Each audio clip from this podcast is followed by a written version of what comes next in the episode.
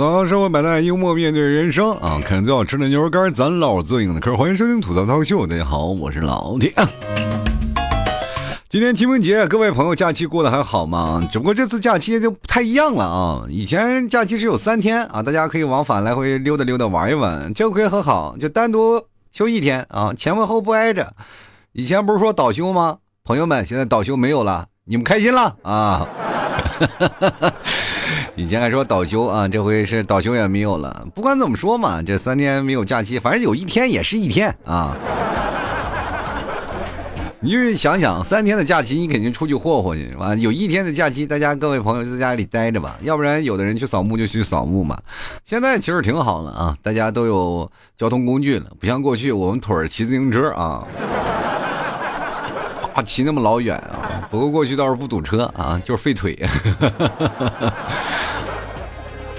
说是清明节呢，晚上我也不敢出门啊，就得在家里待着。我妈老早就给我发了消息，说你晚上清明节不能出门啊，就这两天啊，晚上早点回家。我说咋了？这清明节那还不能加班了？这天，你这给我们上班留了一个新的定义啊，就是清明节，老板如果说你留下来了加班，你就跟老板说，我妈说了，晚上不让出门，晚上回家会如果碰见不好的事情，或者是容易发生一些意外，我请问这五险一金报不报？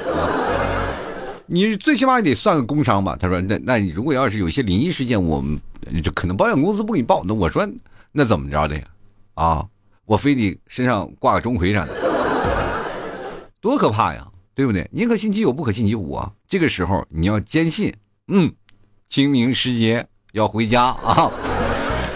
啊，我妈也跟我说了啊，就是坚定。其实每次我妈给我提这件事情，我就。”挺反感，我不知道你们有没有同一个母亲啊？就是我妈比较信这些啊，这什么神鬼佛佛佛教的。我以以前还吐槽过我妈，我说是这面拜着菩萨，然后那面拜着财神啊。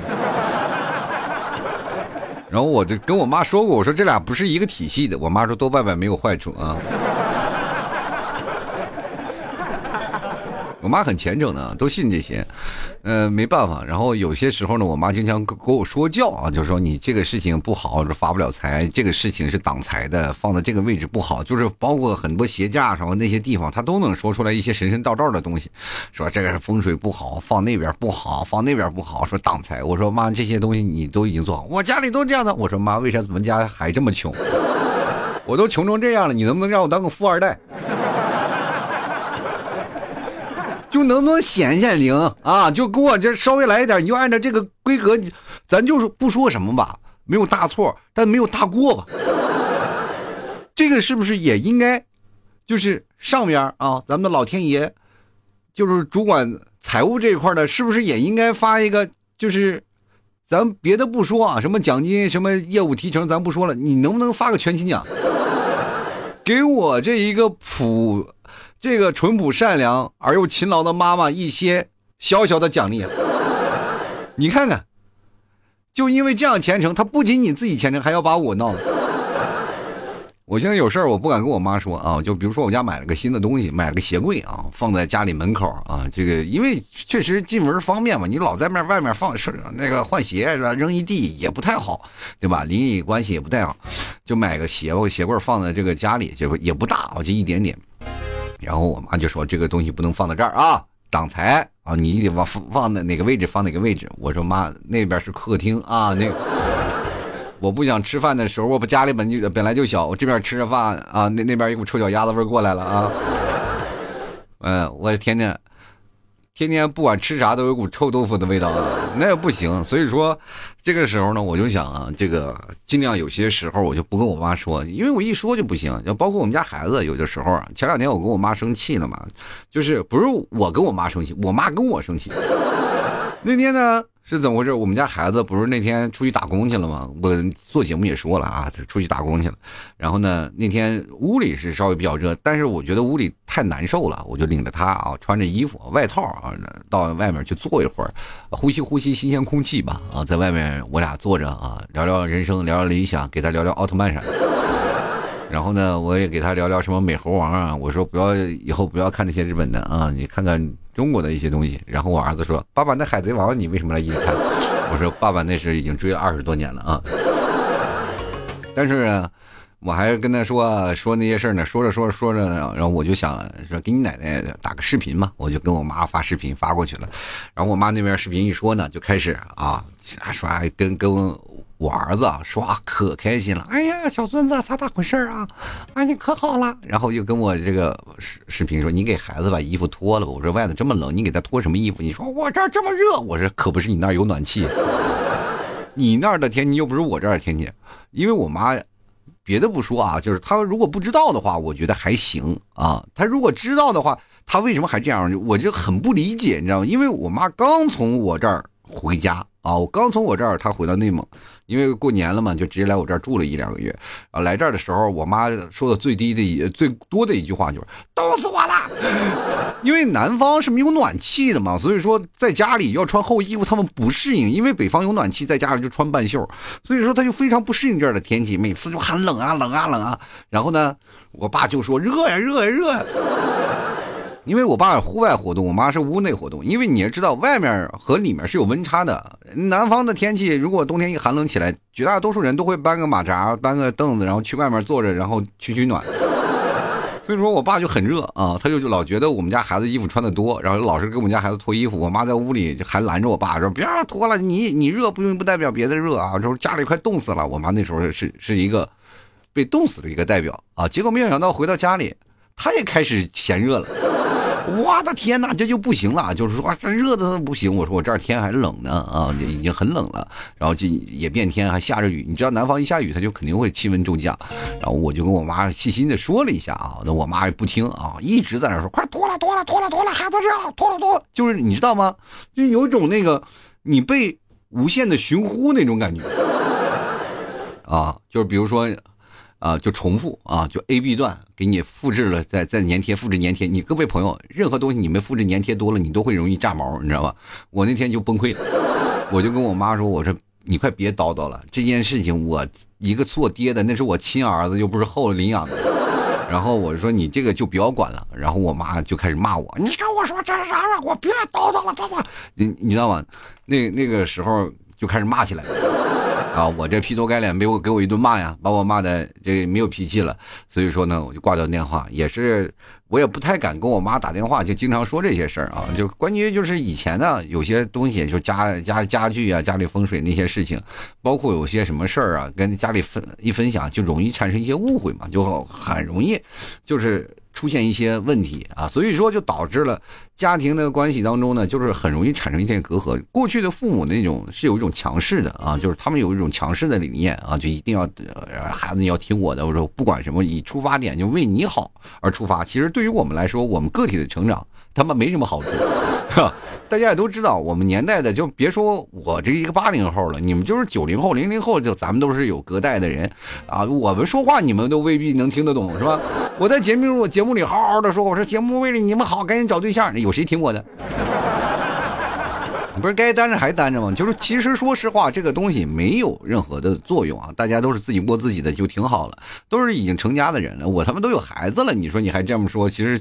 呃，说实话，就父母老是感觉自己啊，如果不努力点呢，可能就是有点就被排除在外了，没有参与感。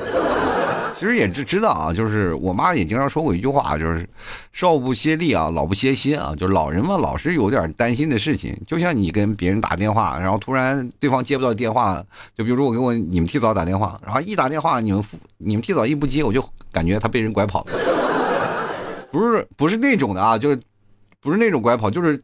被人拐卖走了，我还心说呢，哎呀，哪个这个拐卖人口的这家伙不长眼，找一个这么丑的给掰走了，这玩意能卖上价吗？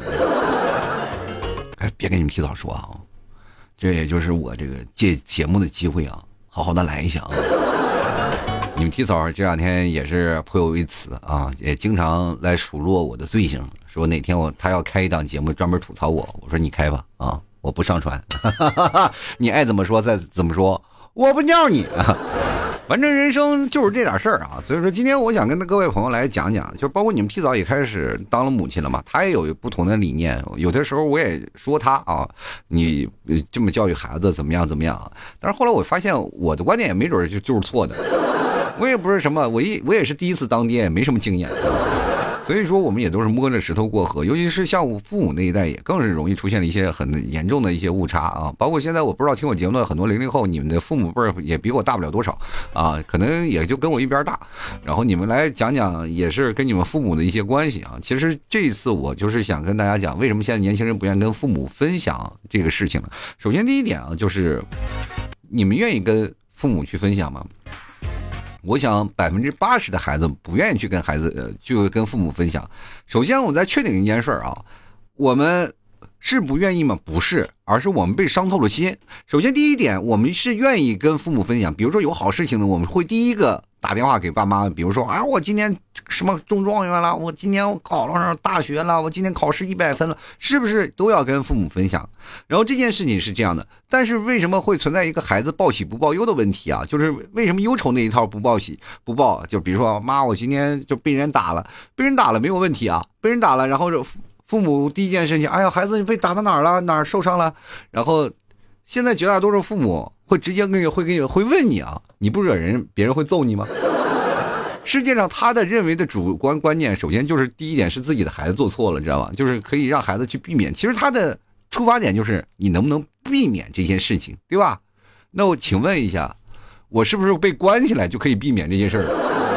然后就很多的孩子说，那好，那我不接触社会了，我他妈在家里宅着总行吗？我天天打游戏啊，我在家里就宅着，可不可以？然后父母就说了：“你在这宅着呀，真是一点用没有。你能不能出去找找工作呀？对吧？你净整那些没用的。你说隔壁孩子都考上公务员了，就你还天天闲在家，然后天天在那宅着，有什么用啊？然后你说那我不想谈恋爱，我不想结婚。然后爸妈又说了，是吧？我养你那么多年，花那么多钱，你让我们家绝种是不是？”人都说拔苗助长，好家伙，我这苗给你拔起来了，你这没有长起来，还蔫了是不是？然后呢，你比如说呢，就说领导啊，天天让我加班什么的，我这实在是不想干了啊。或者领导经常说我，以前给我画个饼，现在天天数落我。然后你的爸妈可能对你不理解了，就说：“哎呀，你肯定是，啊，你有错呗，要不然领领导能批评你吗？”对不对？你肯定是在这上班睡觉了。我说大家都在睡，那为什么你就不能工作？我说凭啥？对不对？然后接着呢，有的时候呢，你有些时候身体上，比如说或者心灵上存在着一些创伤啊，比如说有些时候可能会因为一件事导致到现在为止你非常惧怕的一件事情，比如说有的人就怕水，真的小时候被淹过，他就长大就怕水，游泳，对吧？游泳，你说我不敢游，我小时候受创伤，然后或者是我长大了，我心里对这些事情我还是有阴影。爸妈，我不是不想跟你分享，就是你们小时候老那么强势，我就是觉得，哎，咱们还是有点欠考虑，我这心里啊还是有点心理创伤，让我平复一下啊。然后爸妈肯定又说呢，我是缺你吃了，缺你穿了啊，我没有花钱供你读书吗？啊，我养你还养出罪过来了。哦，我这人都养了一个孝子，然后天天或者是。呃，女儿掌上明珠，都爸妈小棉袄，我这养了一个白眼狼，是不是？就很崩溃，是不是？你当你听到这话的时候，各位朋友，手心是不是出汗啊？后背是不是发凉？都感觉自己说到自己点子上了，然后脑门子就就是头皮就发麻，真的经常会出现这样的情况。这个时候，你跟父母呢应该怎么说？哈，爸爸妈妈，你们好，哈哈哎，千万不要跟我们生气啊！咱这个事情，我们还是存在这个事儿，我们没有办法跟爸妈。去分享我们自己的日常很难啊！就比如说我们现在各位朋友在外面苦，再苦再累，不愿意跟爸妈抱怨，因为你一抱怨了，爸妈不是心疼，首先数落你。你说在外干什么呀？啊，家里缺你吃缺你吃完了啊，你回家来，你回家。你回家多好，又有吃又有穿，又给你给你做上饭啊！你随便找份工作，你没事干在家里，然后你找个公务员是吧？家里又不用交房租，又有房子。现在呢，你那个卧室现在还空着呢，也没人住是吧？天天给你打扫，你快回来吧！你在外头住那个小趴房，说实话，那蚂蚱都比你那个住的地方宽敞。你住那个小趴房真的是头冲脚，脚冲脚冲盆啊！你真的，我那天我这视频看到了，你那脚丫子就冲着那个电饭锅，我的天！你每天。煮那个饭是不是也是像老七家那个鞋柜有股臭脚丫子味啊？是吧？天天你说多难受啊！然后你我这么跟你讲啊，就是孩子，你赶紧回来吧啊，在家里回来吧。朋友们，如果你是这样的孩子，你愿意回吗？说实话，我不回，我打死我也不回。你知道回家是怎么样的？就是刚回刚开始回去啊，你大概十五天的样子，我的天，天堂真的是人间天堂。你想干嘛干嘛，你睡觉睡到几点睡到几点，想玩什么玩什么，反正只要不找工作，这刚回来这段时间，哎呀，家里真是如获至宝。超过十五天，完蛋了。开始骂你呀，挣的少了，开始说你啊，就反正什么东西都是错错误的啊，反正各种人开始唠叨了，父母这个就变成了一种又一种进一步的恶性循环里了，对吧？说实话啊，各位朋友，你如果说你的父母是一个什么样的态度，你可能取决于你在家里待的待的程度，不是所有的孩子都是这样的，有别人家的孩子，但我不是啊。你们要想想，就是有很多的孩子，其实说父母如果强势的话，还是多多少少会。影响到你的，因为你在家里啊，你怎么样分辨你自己的地位呢？就是说，如果不会被父母唠叨，首先要看你爸妈的这个态度。你爸妈是什么态度？就比如说你爸啊，天天坐在家里，然后让你妈骂，那你完蛋了。你永远就是战火纷飞，扬鸡吃鱼。你永远是那个做段时间，如果你做错了，还是会被训斥的孩子。没有办法，你要跟父母分享一些事情，他总是拿一些理。就是说，你跟父母讲道理啊。我记得我跟我妈讲过一些道理，就比如说我妈被上当受骗那次啊，就上当受骗，她买东西啊，买一些理财产品啊，被人骗啊，被人上呃，反正她就特别信朋友。然后这件事情我就跟她讲过一些事儿，但是呢，总是以我不懂事为由给我拒了，她信了她那些。啊，骗人的朋友，你就说这件事你生气吗？非常生气。我妈知道她被骗了，她也非常生气，生气的都不行了，最后生病，然后躺在那里啊，就真的是，哎呀，就每天输氧。我说你这何苦呢？你听我的话呀！哎呀，我下次我绝对听你的，有什么事儿我绝对问你啊，没有问题啊，儿子你相信我，我以后决定啊，这个是，这个是真事儿啊，我可不是杜撰的。我曾经节目当中还说过呢，第二次又有事儿，又给他推销了一个东西，又跟我说。你那个什么呢？你，呃，我这个是是不是假的？我说这个绝对是假的啊，百分之百假的。我我跟他还是列举了，因为我怕他不信啊。我把这个事情的原因啊，就给他分析了一遍，跟他说了一下，绝对是假的，千万不要投钱啊，一毛钱都不投啊。我妈啊，就是前两天不信我的，然后过两天就被人洗脑了，反过来骂我，骂我什么呢？说我不懂。啊，说我不懂，你长期坐在办公室里，你懂什么？我说妈，我就学互联网的，我干的就是互联网这份工作的，我所有的事情我都知道。你不要在这跟我说这个互联网这个事我不懂，你知道吗？当有一个人啊，就比如说咱别的不说啊，你就是个网管，你在那里熬夜网管，在那儿咔咔咔咔，就是干什么呢？就在那里天天给人别人开机呀，啊，给人登记。给人送矿泉水饮料啊，咱就别的不说，咱打游戏好不好？咱不知道，但至少游戏怎么开，咱知道吧？什么游戏在网吧里玩的好，是吧？什么人怎么样怎么样？有点什么机械小故障，从硬硬件到软件，从软件到游戏，从游戏到一些啊别的 A P P 软件什么，大家但也都心里知道个一二三吧，对吧？咱不是长项，咱至少也知道，哎哎，老板，我这开不开不了机，不是卡住了，重启啊，对不对？就可以了，就是小知识咱大概都能懂。但是突然你妈啥也不懂，就是说，哎，我这儿有一个朋友给我推荐了一台全新的那个小霸王学习机，比你的电脑好使太多了啊！那个小霸王学习机特别好，然后呢，它能有手柄啊，还能打字儿，还能玩游戏，你说多厉害？关键这个东西吧，可便携，放在提包里、手提箱里，咔嚓我就给你来带走了，然后带到那个。就比如说酒店，我就插电视上我就能打。你那个抱了一个大机箱，你看抱不了，还有抱显示器啊，什么鼠鼠标、键盘，这里都不用啊，这个手柄和键盘就可以用了。所以说这个东西是好东西啊。我说妈呀，我就是干网管的啊，我是干网管的，我天天玩电脑这些，我知道你那个小霸王学习机就是一个啊玩游戏的、打游戏的一个游戏机，没有在字面意思的计算机的功能。我妈就说了，你懂啥呀？你个个破网管，你懂啥？你看。这就是一个举例的东西，你就不懂了吗？就是他就把你被洗脑成了你什么都不懂，所以说到那个时候，我不愿意再跟我妈分享那些事儿，跟她苦口婆心说了半天，到最后全都是我的过错。其实，在这件事情，你咱们说一下，普遍的父母绝对天下不是一个父母是这样的，现在啊，很多的父母就普遍啊缺乏同理心啊。首先。很多的父母是不能取得孩子信任，当然我不是说要跟大家。搞那个父母对立那套。我希望通过这个分析，大家如知道如何要对待父母的关系，对吧？你如果说你连这个事情不明白，你就很容易陷入纠结。很多的孩子就觉得父母不理解。我今天可刷了一个视频啊，就有的父母说这个孩子就是会反叛叛逆不行，然后就会逃跑呀，最后选择了各种各种的很那个极端的事情。我不希望这样的事情发生。所以说，大家也要是理解的父亲啊、母亲的一些事儿。只要你自己做到了一些事儿，可能完全的就杜绝了母亲或者父亲对你强势的那一套。因为很多的父母他就。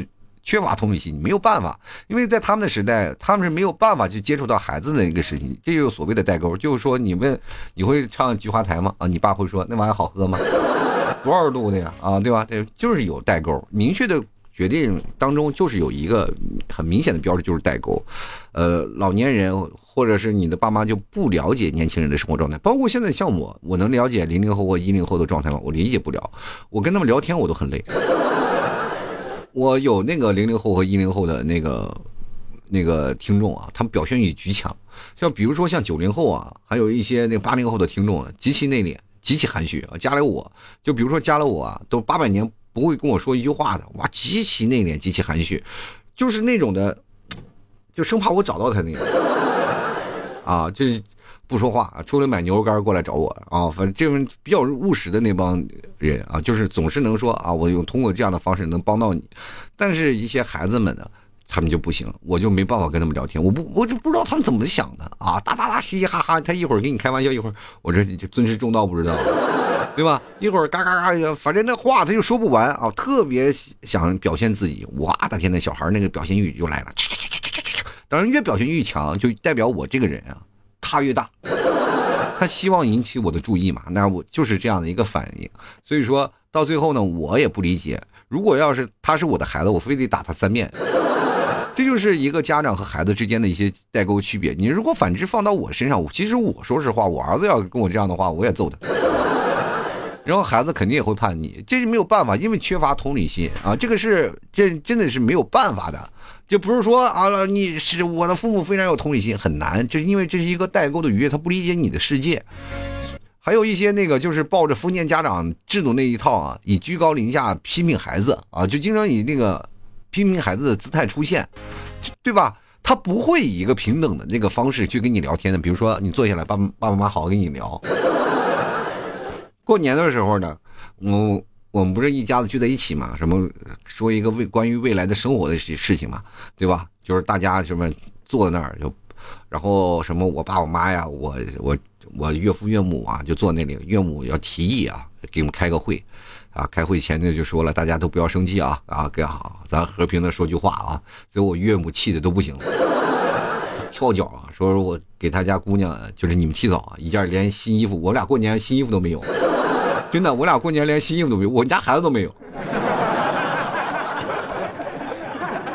你知道岳母这个人就经常会被自己的亲人所影响嘛？就是亲人说：“你看啊，你家姑娘去哪儿了？连件新衣服都没有啊！”这是买一份，确实说实话，我们买穿不上。你说你去那个地方，我们穿啥呀？就是我们从一个南方去到北方，我们老不在南方生活，让我们穿羽绒服，我们穿不了。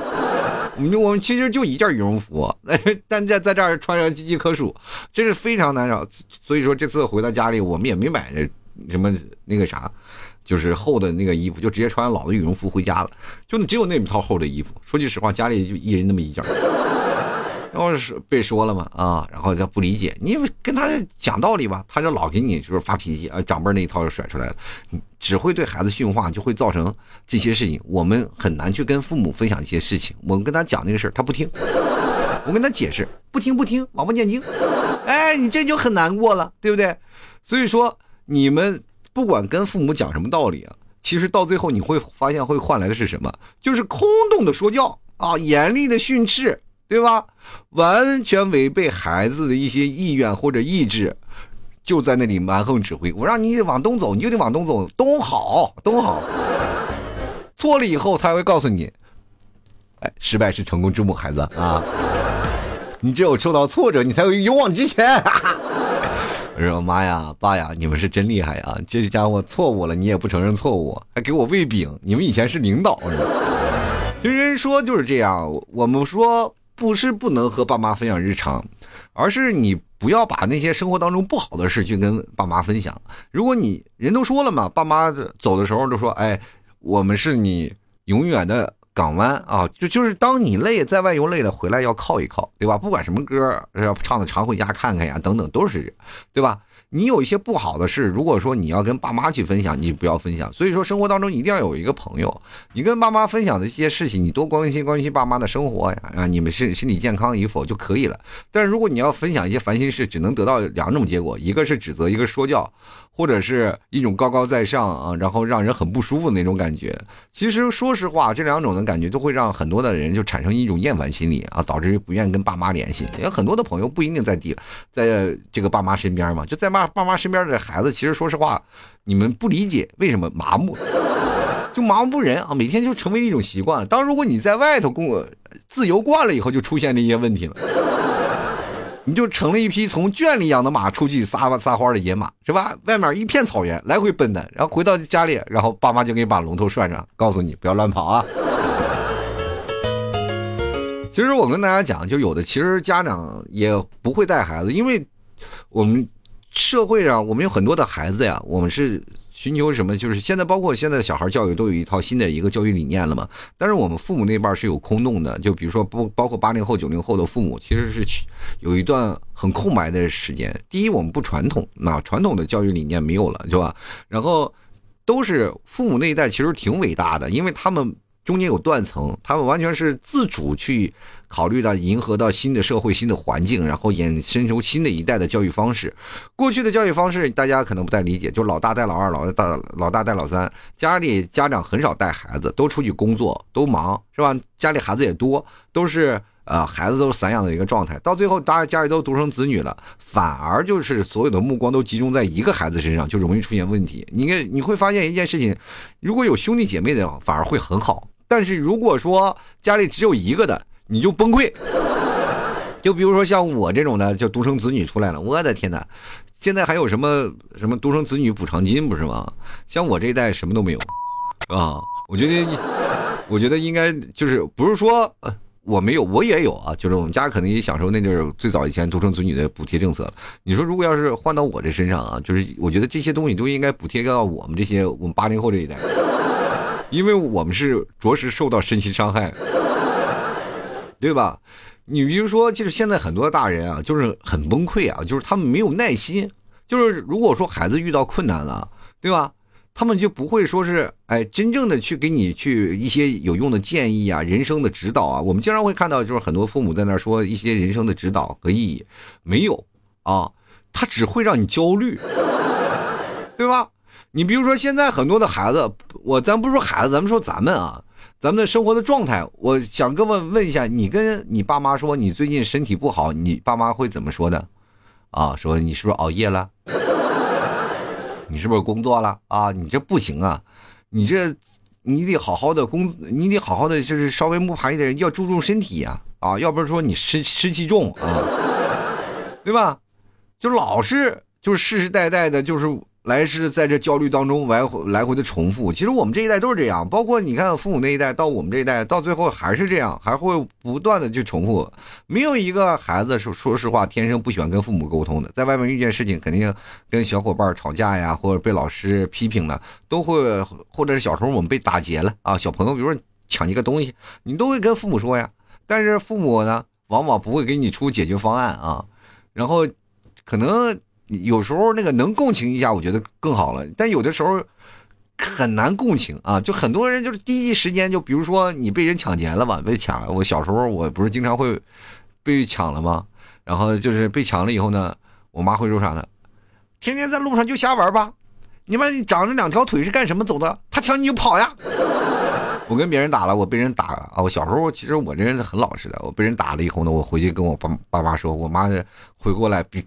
我被打了啊！还有我又被我妈我爸着急，他们感情好骂我两句，不行不敢不好的话还要踹我两脚，说小小孩子打什么架啊？就是你碰见打架你不会跑吗？朋友们，各位朋友，我能但凡我能跑得了，我都跑了。所以说这就很少，就是让我就觉得很委屈啊，就真的很生气。小的时候有时候我憋气，我就憋在那里，我都不愿意动。对吧？大家都知道，小时候也吃饿嘛，就是吃饭。我这也有些时候跟爸妈呀就犟啊，这其实也是这样，就是父母啊，就是不最可怕的就是不共情孩子的感受，还来指责孩子，其实最可怕的，是吧？说他为什么就老打你不打别人呀？啊，你要想想你有什么问题，对吧？你们之间打架了，说你们小朋友之间要有爱呀，要有什么，对吧？不管是什么，他打你啊，他为什么不打别的孩子？这不是有毛病吗？这是。我现在教育理念就是，谁打你，你给我揍过去，对吧？现在你如果要你要揍不过我，教你练拳击。其实本来这些孩子都受了一肚子委屈，到父母那儿还要得不到一些精神支持，还被训一顿，对吧？那不就是雪上加霜吗？久而久之，很多人就不愿意跟父母沟通了。这是一种一，这是一种那种习惯。其实说实话啊，就是生活习惯不同，就是你的生活习惯跟父母的生活习惯完全不一样。你要跟他有什么分享，其实也没有什么了。对吧？别说父母相处了，平时在那些亲密的关系当中，是吧？你就是也是因为分享欲问题，也会容易造成一些麻烦。比如说你跟一些朋友分享啊，回头然后你突然发现全世界都是在说你的八卦，对不对？你看现在很多热搜啊，就包括很多明星热搜，那不是都跟别人八卦啊，分析说说说自己的心事然后被人给曝光在网上。那有一些什么知名主持人啊，就自己私下里分享，让人曝光了，完蛋了，是吧？事业没有了，就啥也没有了，就是这样。其实有些时候，你越太容易分享的一些东西，有些时候心里藏着一些秘密。心里，俗话说，心里能装上事儿吗？宰相肚子里能撑船。你说宰相肚子里能撑艘船啊？咱们的肚里至少能，咱船不行啊啊，至少能存个漂流瓶吧。所以说呢，我们其实有一句话呢，就是我想跟你讲话呀，其实。它里面有一种含义，就是代表着安全啊，也代表着信赖。但是如果你长时间的就进行了这种的精神的思维的打击，不管是父母也好，还是伴侣，还是朋友也罢，这件事情都会造成你们彼此的不信任、不信赖，最后都不会去分享。其实最早以前年轻的时候，我就是人啊，我。什么事都往肚子里咽，我从这从来都不会说出来的。小时候就这样养成这样习惯，就是因为在这个家庭背景下啊，就是父母的强势背景下都会形成。我爸妈也知道，有什么话呢，你都不说。我记得我曾经还在节目当中说过，在外面。再苦再累，我从来不会跟我妈抱怨什么。然后我妈其实她也知道啊，她有时候还语重心长说：“你这孩子呀，这个什么事儿啊都往心里搁，然后你也不愿意跟别人说，你不与不如你哪怕不跟我们说，你去找个朋友跟别人说，对吧？也能够吐吐吐为快，对不对？喝点酒，你聊聊自己彼此的心事儿啊啊，讲讲这个事儿还是可以的啊，就不要让憋在心里啊。我心我心想啊啊，这你还就当时还挺感动，但一回想，这不是都是你造成的吗？你在这给我装什么好人啊妈啊！其实生活当中也不是所有的父母都如此，只不过两个人的生活的有存在代沟，也不理解啊，就是他们父母的那一代不发，也不理解这孩子这一代，因为你说他们在那个生活的这个成长的空间都是属于恶性的。恣意生长啊，他没有像我们现在有系统的这样一个成长的一个模式，所以说他们也不太懂，不太共情，然后时间长了，日积月累的就会造成涉及到家庭的一些问题。比如，比如说现在我们有短视频平台，我们刷刷视频啊，啊或者看看书啊。都可以在这些当当中吸引一些养分啊，以以至于我们可以啊听听孩子啊，我们多愿意跟孩子沟通。比如说到现在，我们家孩子，我我可能都会多跟他沟通啊，你有什么事儿啊，有什么问题呀，是吧？他也可能就知道。就是现在你不能以一个强压的父母的身份啊去压制他要做一些什么事情啊，就很很容易啊，就是这个让人造成很崩溃的一些事情。所以说，大家如果要当你遇见这件事情啊，遇见这个说教这个事儿，你就很难处理这些事儿就高压的态度，我也不想啊，我也不想。就是跟父母的关系闹成这样，其实但是有些时候跟他打电话呀，除了聊聊身体啊，或者是聊聊你现在的工作的问题啊，聊聊孩子的事情，多数的事情也不太愿意分享。自从有了孩子以后，我发现我妈的关注力也不往我这儿放了，都是放在孩子身上。也经常我妈就回到住这段时间也有矛盾，我曾经也不是说也吐槽，她逼叨逼叨一样的，就叨叨叨叨叨叨没完没了。我我妈这个人啊，就是不像传统意义上南方的母亲啊，南方的母亲其实还行，很温柔的啊，说。这个说那个啊啊，不管怎么样，但是北方的母亲相当彪悍。我就我就有些时候，他在厨房收拾的时候啊，就是在那骂骂咧咧，骂骂咧咧。我在客厅啊，我就在客厅坐着，喝茶吃早点的时候，然后我就害怕，我害怕他就怕说急了，从厨房拿着菜刀就出来了。我也不敢说话，每次他就单方面的输出，我也奇怪他哪儿来那么多的语言。我在那个时候我就是个听众啊，我妈就是强制输出啊，就那说那话都嘴都不往下停啊，就不掉地。你但凡跟他说一一反嘴，完了，前年旧账都给你翻出来。啊，说为了你怎么样呀，或者咋咋回事，受了多大委屈啊，这些事情，我真的有些时候我我真想穿越回去，我跟我妈说，你不要为了我委屈自己了，求你了。哎呀妈，给我压力太大了。所以说，这种指责和说教也是父母，也不知道各位朋友啊，你们做父母，你们现在也有很多朋友是做父母的，你们是怎么样的？包括你们在很多的朋友在对待你们自己的父母，也会出现这样的事情吗？但是我们要理解啊，妈妈他们确实是把我们养大了啊，就是包括是不是。嗯，再贫苦也没有让我们饿着吧？啊，我们也都能活下来，也都能开开心心、健康的成长。包括你现在能听我节目，就说明你现在生的还很健康。我其实是说实话，我养了孩子，我才知道父母真的很不容易。你看，就是。孩子一发烧了，那就赶紧去医院呀，然后工作也要请假呀，有些时候还要参加家长会，等等等等一系列，吃的、喝的、穿穿的，全都要考虑啊。孩子的未来焦虑，其实父母也很费心，只不过他们有些时候没有办法跟孩子沟通，而是采用了一种简单直接而又暴力的方式，这个也没有办法，他们为了工作。为了要养家糊口，他不得已没有时间来去学习。其实现在的父母要学会跟孩子沟通，还是要多加学习一些方式方法啊，不断的去试，啊，不断的去尝试啊，这就会造成我们年轻一代和现在的老年人这一代啊，产生了一些。呃，不小的一个代沟，但我们年轻人也要理解啊，包括现在中年人也要理解自己的父母。说实话，他们越老了反而越担心。虽然说你有些时候还还很很烦躁啊，父母的说教，但是你突然又害怕有一天他不再会对你说教了，而是一种你只能单方面说你在那儿还好吗？其实这是最可怕的一件事情。我现在真的不是害怕我衰老，而是害怕他们老啊，就是一年随着一年。我现在尤其是每。前两天有有个人跟我说，都你快奔四十了，我突然就焦虑了啊！虽然感觉岁数大了，我就觉得，呃，太危险了这件事情啊，然后我就心里也会产生一些焦虑。不管怎么说呢，各位朋友，世上只有妈妈好。这个电影不知道你们看过，有时间也去看一看。真的，母爱也是伟大的，父爱是伟大的。大家要相信父母，虽然说中间掺掺杂着一些不理解，但是，毕竟我还是年轻人，多给父母啊。推推短视频比啥都强，他不信你说的，但是他可以信道理啊，他可以信一些短视频的一些事儿，别人说的话总信吧？这不行，你就把这些话推给他的朋友，让朋友，呃，从朋友嘴里说出来，他可能就会接受啊。有些事情我们慢慢慢慢学习，慢慢慢慢成长，有些时候他养成的习惯没有办法改掉，我们只能通过自身的那个隐忍嘛，那还能咋的啊？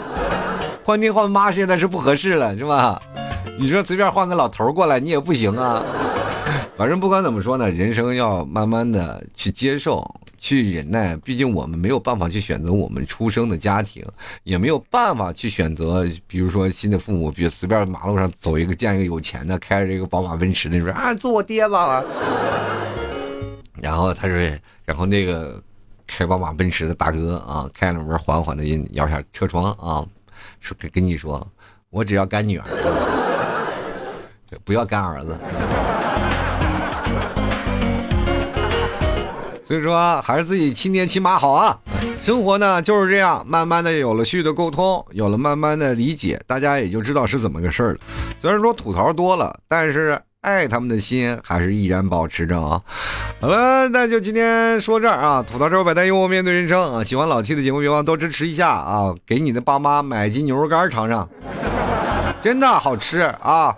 祝他们身体健康啊！补点蛋白，补点能量。有些时候呢，父母老了，那血糖低什么的啊，给他补点能量，吃点牛肉干多好呀！吃点肉，一辈子都不舍得吃，不舍得穿。你说你们这些做子女的，还不赶紧给父母买斤牛肉干尝尝？